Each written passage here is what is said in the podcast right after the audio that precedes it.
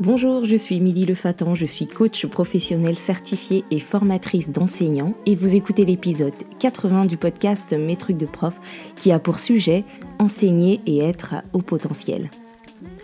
Mes trucs de prof est un podcast destiné à la communauté enseignante que vous pouvez suivre et écouter sur le site mestrucsdeprof.fr et sur les différentes plateformes d'écoute de podcasts. Si vous utilisez Apple Podcast ou Spotify, vous pouvez soutenir mon travail en attribuant 5 étoiles au podcast. Alors, j'ai déjà abordé le sujet des hauts potentiels en 2020 dans l'épisode 26 qui s'appelait Les enfants dits à haut potentiel.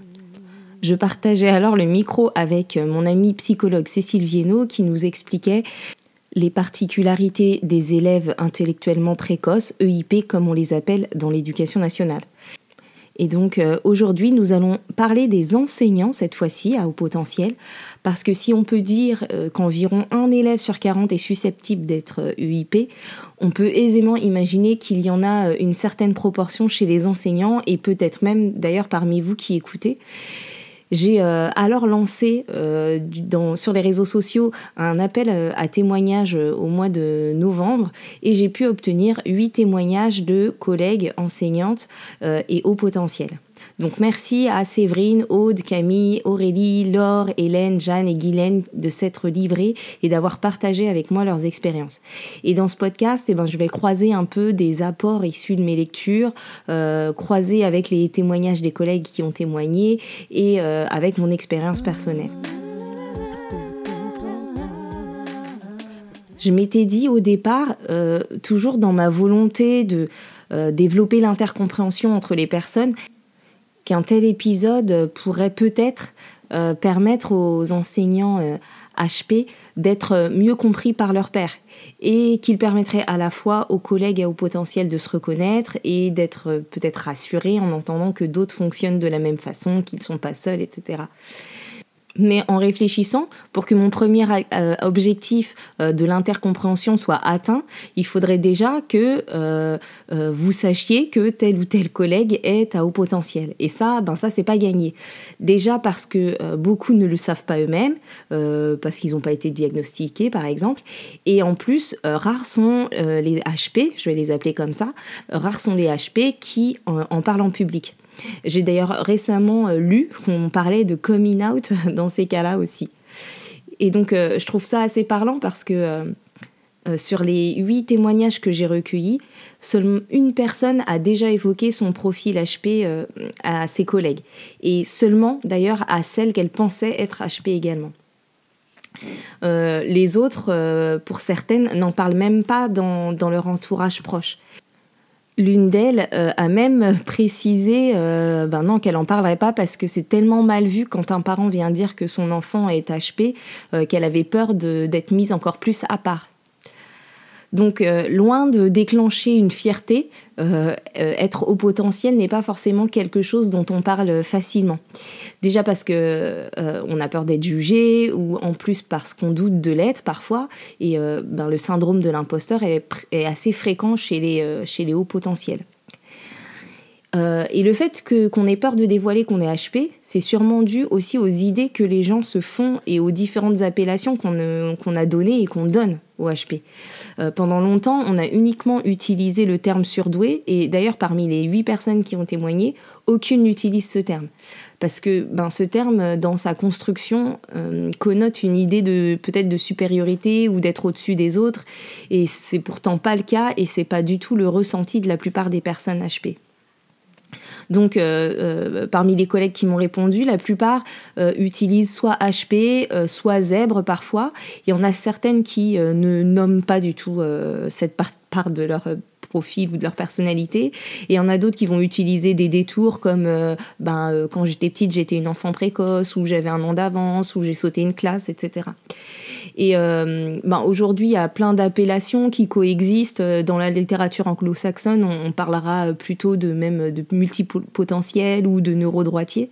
Mais au final, en fait, on est d'accord, ce, ce ne sont que des étiquettes. Et moi, personnellement, j'aime bien l'appellation euh, qu'avait utilisée mon amie Cécile Viennot dans l'épisode 26. elle parlait de personnalité intuitive. J'ai conscience qu'il y a autant de profils HP que de personnalités possibles. Et cet épisode n'a pas du tout la prétention de dresser un portrait type et exhaustif de ce qu'est un enseignant au potentiel. Et c'est d'ailleurs parfois difficile, comme me l'a souligné une collègue, de distinguer ce qui est lié au haut potentiel de ce qui relève du caractère de chacun et qu'on peut euh, retrouver chez euh, toutes les personnes, même celles qui ne sont pas au potentiel.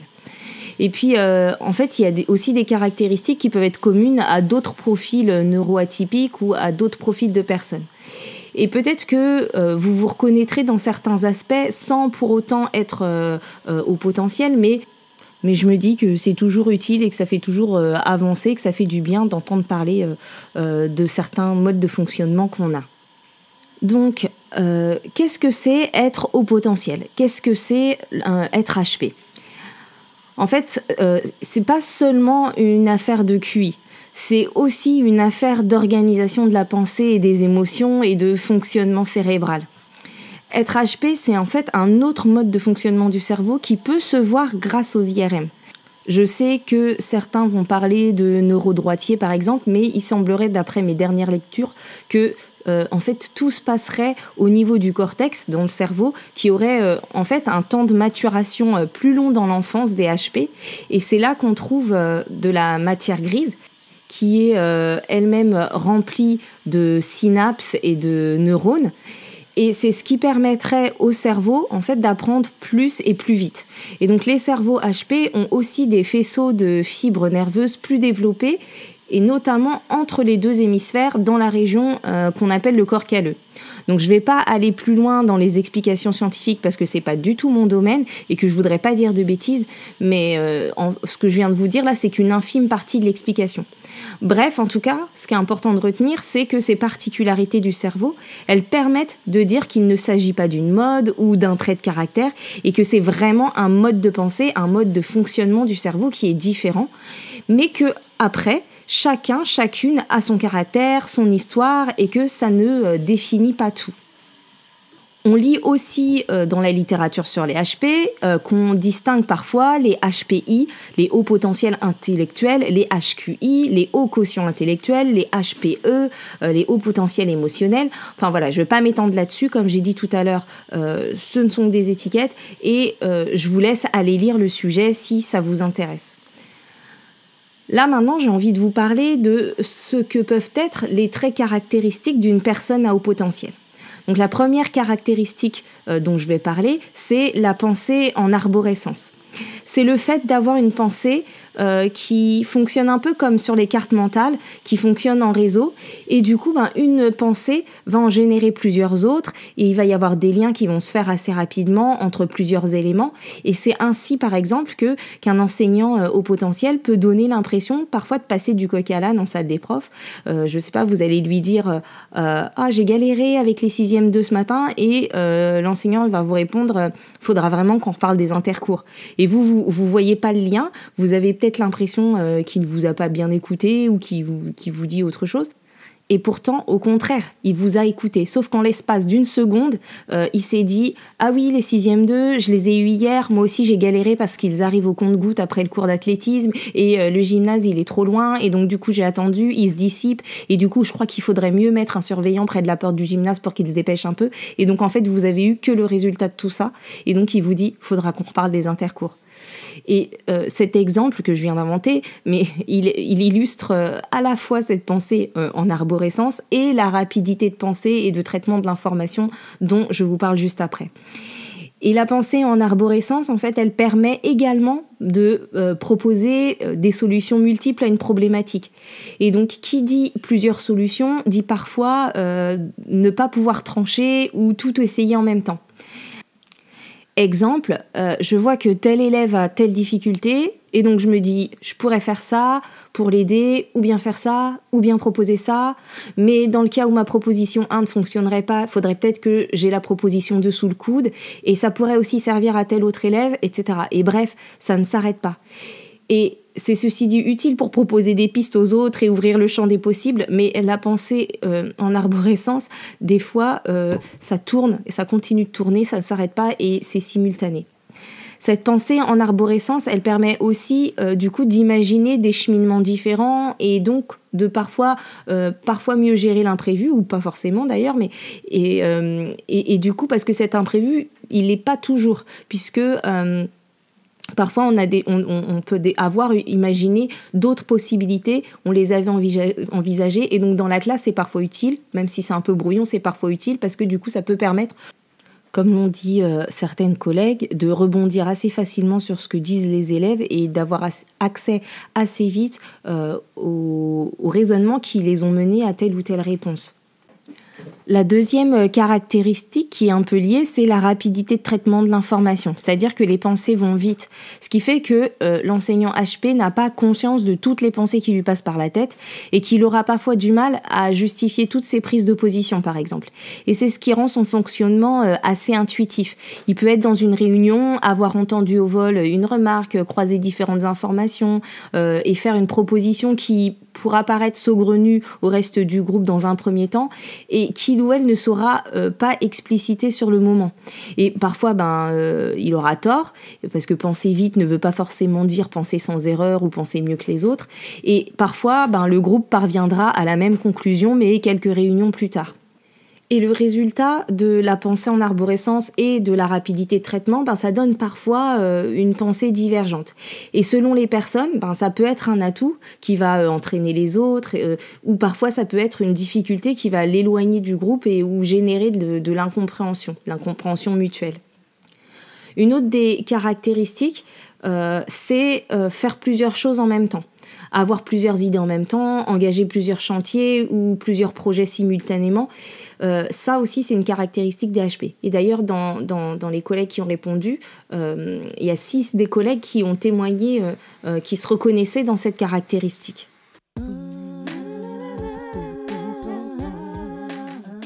Autre caractéristique dans laquelle bon nombre vont se reconnaître, HP ou pas, c'est l'hypersensibilité que je vais relier euh, ici à l'empathie. Donc le, HP, il a tendance à être euh, à la fois hyperesthésique, c'est-à-dire que euh, il va avoir les, les, sens très sensibles qui réagissent vite, et en même temps hypersensible, donc c'est la même chose pour les émotions. Et euh, c'est pas un problème émotionnel, simplement une réaction plus vive aux émotions. Et l'hypersensibilité, comme j'ai dit, ne concerne pas que les enseignants HP.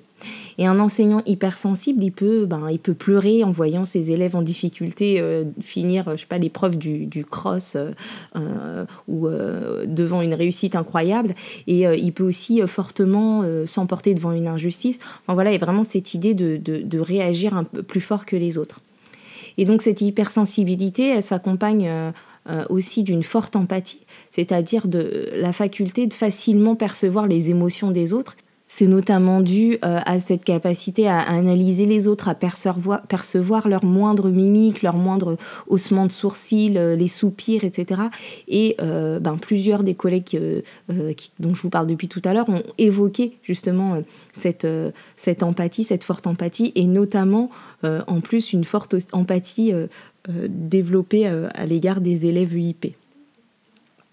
Autre euh, caractéristique, euh, ça va être tout ce qui concerne ben, l'hypercontrôle, l'exigence, le perfectionnisme, euh, le fait de faire toujours mieux, le besoin d'avancer, de progresser, d'apprendre et qui va de pair avec un besoin de feedback pour analyser et pour s'améliorer, pour viser toujours mieux. Et ce désir d'avancer, ben, il est valable pour eux, mais il est aussi valable pour les autres, c'est-à-dire avec qui ils auront envie de partager leurs découvertes, de partager leur centre d'intérêt, ce qu'ils aiment, ce qu'ils trouvent intéressant, notamment dans la pratique.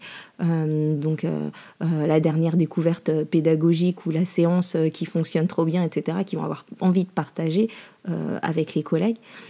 Et, aussi une remise en question perpétuelle. Alors évidemment, ça c'est beaucoup d'enseignants qui sont dans ce cas-là, mais les enseignants HP l'ont de manière presque intrinsèque et une exigence du coup avec soi-même, sauf que ben, en tant qu'enseignant, cette recherche de la perfection, cette recherche de l'amélioration perpétuelle, elle peut être un atout au début, mais elle finit par user. Et euh, il y a Aude qui, a témoignait en disant que ben, son perfectionnisme la ronge. Et donc, refaire tout le temps, recréer tout chaque année, être sans arrêt en train de réfléchir et donc ce besoin de renouvellement perpétuel, il est parfois aussi difficilement compréhensible quand l'entourage, lui, cherche la stabilité. Et parfois, ce besoin de changement, ce besoin d'évolution, euh, ce besoin d'amélioration, il peut entraîner euh, certains enseignants HP euh, à envisager d'autres perspectives professionnelles. Et donc ça, à l'instar de Jeanne ou de Séverine, des petits plus zen qui a témoigné et qui est devenue accompagnatrice à la parentalité après avoir quitté l'éducation nationale. Autre caractéristique, le besoin de sens le besoin de sens, je sais que tout le monde a besoin de sens, mais le HP, lui, il peut rien faire sans le sens. C'est, ça, ça, peut même devenir handicapant. Et donc, soit il n'y a pas de sens et c'est un réel obstacle qui l'empêche d'aller plus loin et l'empêche d'avancer tant qu'il comprend pas qu'il n'y a pas de sens et qu'il voit pas pourquoi on le fait. Soit euh, il trouvera comment mettre du sens et euh, prendra une direction parfois bien différente de, des autres parce que euh, il aura tordu le truc pour aller chercher un sens et trouver un sens sur, sur la tâche. Et ça entraîne aussi le fait que euh, les enseignants HP euh, ne peuvent pas ne pas comprendre. C'est-à-dire qu'ils ne peuvent pas ne pas comprendre euh, comment les autres fonctionnent, comment les élèves fonctionnent. Ils ont besoin d'essayer de comprendre, ils ont besoin de chercher jusqu'à trouver pourquoi telle chose ou pourquoi telle autre. Et ils ont besoin de connaître parfois euh, tous les détails, tous les détails pour prendre une décision. Euh, ils peuvent se retrouver euh, bloqués s'ils estiment qu'un détail ou une pièce du puzzle leur manque. Parfois, ils posent des questions en réunion, par exemple, sur des détails qui semblent dérisoires aux autres, des questions qui va parfois aller approfondir tout seul. Ils, vont aller essayer de, lire pour pouvoir mieux comprendre. Et en classe, en classe, eh bien, le fait de vouloir creuser, essayer de comprendre, ça peut aussi euh, faire oublier le, temps avec un élève pour pouvoir comprendre pourquoi cet élève en question ne comprend pas ce qu'on est en train de lui expliquer.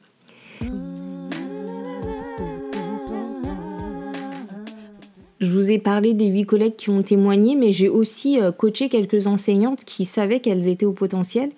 Et dans leur pratique, ça générait pour elles beaucoup de questionnements euh, des questionnements par rapport à leur place dans leur équipe, à leur légitimité, euh, à savoir si elles ont raison de faire certaines choses en classe, même si elles sont en décalage avec euh, ce qu'elles voient ailleurs. Parfois, le, coaching les a aidées à mieux accepter leur mode de fonctionnement euh, et, accepter que leur mode de fonctionnement était le leur et qu'il avait, euh, avait autant sa place euh, que le mode de fonctionnement des autres et que parfois ça pouvait être un atout et qu'en tout cas c'était pas un défaut. Et, et, ça, je crois qu'on a tous et tout intérêt à en prendre conscience, HP ou pas, c'est que nos propres modes de fonctionnement, en fait, sont les nôtres et qui ne ressemblent pas forcément aux autres et que c'est OK. Il y a un autre point que je voulais aborder concernant les enseignants euh, à haut potentiel, c'est euh, le burn-out. Il me semble important d'évoquer ce point parce que euh, dans plusieurs livres sur les HP ou sur Doué, c'est évoqué. il s'agit d'un profil en fait de personne qui est très sujet au burn-out. D'ailleurs, sur les huit collègues HP qui m'ont répondu, toutes avaient fait un burn-out. Et je peux même me rajouter à la liste du coup et c'est notamment dû au fait que dans le profil des personnes HP, il y a beaucoup des traits de caractère de ce qui amène au burn-out parfois, et notamment euh, euh, une surimplication, le perfectionnisme, euh, la pensée incessante qui fatigue, et aussi le fait que tout est intéressant et donc qu'on s'engage dans tous les projets, que l'enseignant HP va commencer mille choses, il va explorer mille possibilités, souvent sans se ménager sans poser de limites. Et il ne sait pas forcément dire non euh, il, dit, non à rien, et d'ailleurs en disant rien, il dit non à rien, mais sans se sentir forcé, puisque tout l'intéresse. Et parfois, euh, dans d'autres cas, c'est l'ennui, c'est la répétition et la routine et, la frustration de, ne pas pouvoir faire tout ce dont il est capable ou tout ce dont il a envie. Euh, qui va faire que les enseignants HP peuvent, arriver au burn-out. Donc il y a à la fois la suractivité ou au contraire le manque d'activité cognitive ou euh, le manque de renouveau qui mène au burn-out. Évidemment, ce ne sont pas les seuls à faire des burn-out, mais leur mode de fonctionnement peut les y conduire facilement. Et, je pense que se connaître, connaître les tendances qu'on a pour être vigilant, ça permettra peut-être à certains, s'ils écoutent, d'en arriver là. D'ailleurs, euh, parmi les collègues qui ont témoigné, eh bien, certaines ont découvert leur profil HP au moment de leur burn-out, alors que d'autres l'ont découvert quand leur enfant a été diagnostiqué et euh, dans le lot, il n'y en avait qu'une seule qui le savait depuis son enfance.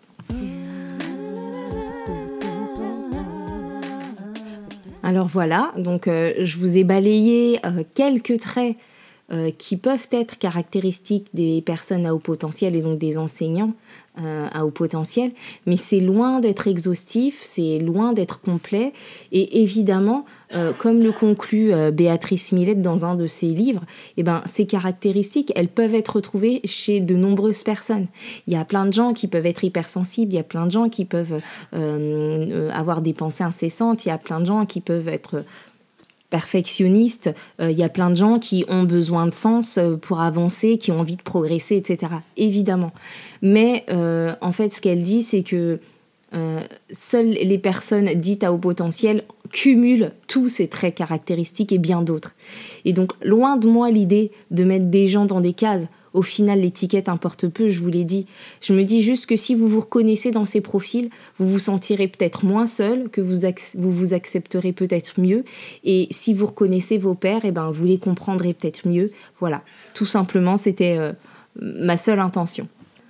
Donc je remercie à nouveau Séverine du podcast Les Petits Plus Zen, Aude, Camille, Aurélie, Laure, Hélène, Jeanne et Guylaine, qui sont toutes euh, soit PE, soit PLC, et qui ont euh, accepté de se livrer en répondant à mon questionnaire.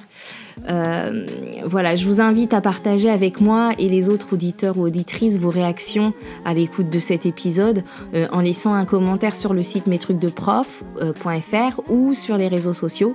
Et je vous invite aussi à laisser 5 étoiles sur Spotify ou euh, sur Apple Podcast pour euh, développer la visibilité du podcast.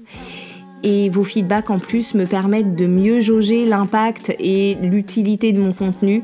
Et je remercie d'ailleurs toutes les personnes qui prennent le temps de m'envoyer des jolis messages en commentaire ou en MP sur les réseaux sociaux. Euh, ça entretient ma confiance en moi et ça me remplit de gratitude. À bientôt pour un prochain épisode et comme d'habitude, portez-vous bien. Bye.